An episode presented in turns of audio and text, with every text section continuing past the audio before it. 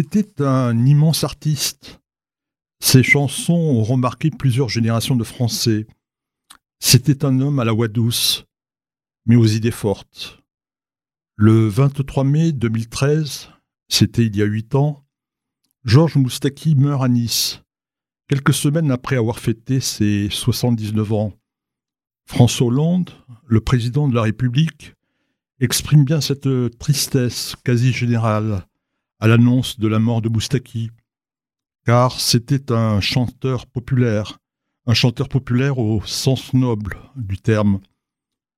Moustaki, beaucoup le découvrent en 1967. Il enregistre alors La Dame Brune avec euh, Barbara, et surtout en 1969 avec sa chanson Le Métèque. Il va se retrouver en tête de tous les hit parades. Mais Moustaki, c'est toute une histoire, une histoire juive. Il est né en Égypte, plus précisément à Alexandrie. C'était le 3 mai 1934. Ses parents, Nessim et Sarah Moustachi, sont des juifs grecs, originaires de Corfou. C'est le grand-père paternel qui un jour prend le bateau pour Alexandrie et y fait venir par la suite sa famille. Comme le veut la tradition juive, le petit garçon porte le prénom de son grand-père, Yosef. Mais pour l'état civil égyptien, il devient Youssef. Et à l'école française où il va étudier, tout le monde l'appelle Joseph ou Jo.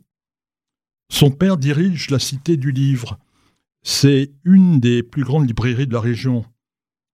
Ce fut la plus belle de toutes les universités, dira plus tard Moustaki, pendant la Deuxième Guerre mondiale, il doit se réfugier souvent au sous-sol, où il peut dévorer les livres pour enfants et d'autres livres.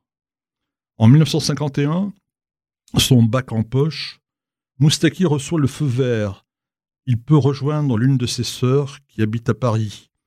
Elle est mariée à Jean-Pierre René, le poète et l'ancien résistant. Moustaki fait des petits boulots. Il vend les livres de son beau-frère, il devient un moment journaliste et il est engagé comme barman à Saint-Germain. Là-bas, il fait la connaissance de Georges Brassens. Par admiration pour lui, Youssef Moustachi prend le prénom de Georges et se fait appeler désormais Georges Moustaki. Et il commence à chanter dans les cabarets. Euh, ses premiers pas ne sont pas très glorieux, mais en 1958 a lieu une rencontre capitale. Il fait la connaissance d'Edith Piaf. Il écrit pour elle Milord, qui connaît un succès énorme, et entre la chanteuse de renommée internationale de 43 ans et le jeune homme de 24 ans, naît une histoire d'amour. Elle durera peu de temps. Mais Moustaki est lancé. Il écrit des chansons pour Dalida, pour Juliette Gréco, pour Yves Montand ou encore pour euh, Serge Rijani. En août 1967, Moustaki, qui adore la télévision, mais qui n'en possède pas, s'invite chez Barbara. Il lui a déjà écrit de très nombreuses chansons. Barbara éteint la télé et lui dit Et si tu me composais une chanson? Ce sera la Dame Brune. Barbara propose à Moustaki de l'accompagner en tournée. Mais un soir, Barbara est trop fatiguée et Moustaki la remplace au pied levé. Tu devrais arrêter de composer pour les autres. Tu devrais chanter tes propres chansons. Moustaki écoute Barbara et en 1969, il sort son disque Le Métèque. C'est le début d'une carrière triomphale. En 1985, il est naturalisé français et en 2006, il entre dans le Larousse. Dans le Métèque, Moustaki évoque sa gueule de juif errant. Il n'a jamais oublié d'où il vient.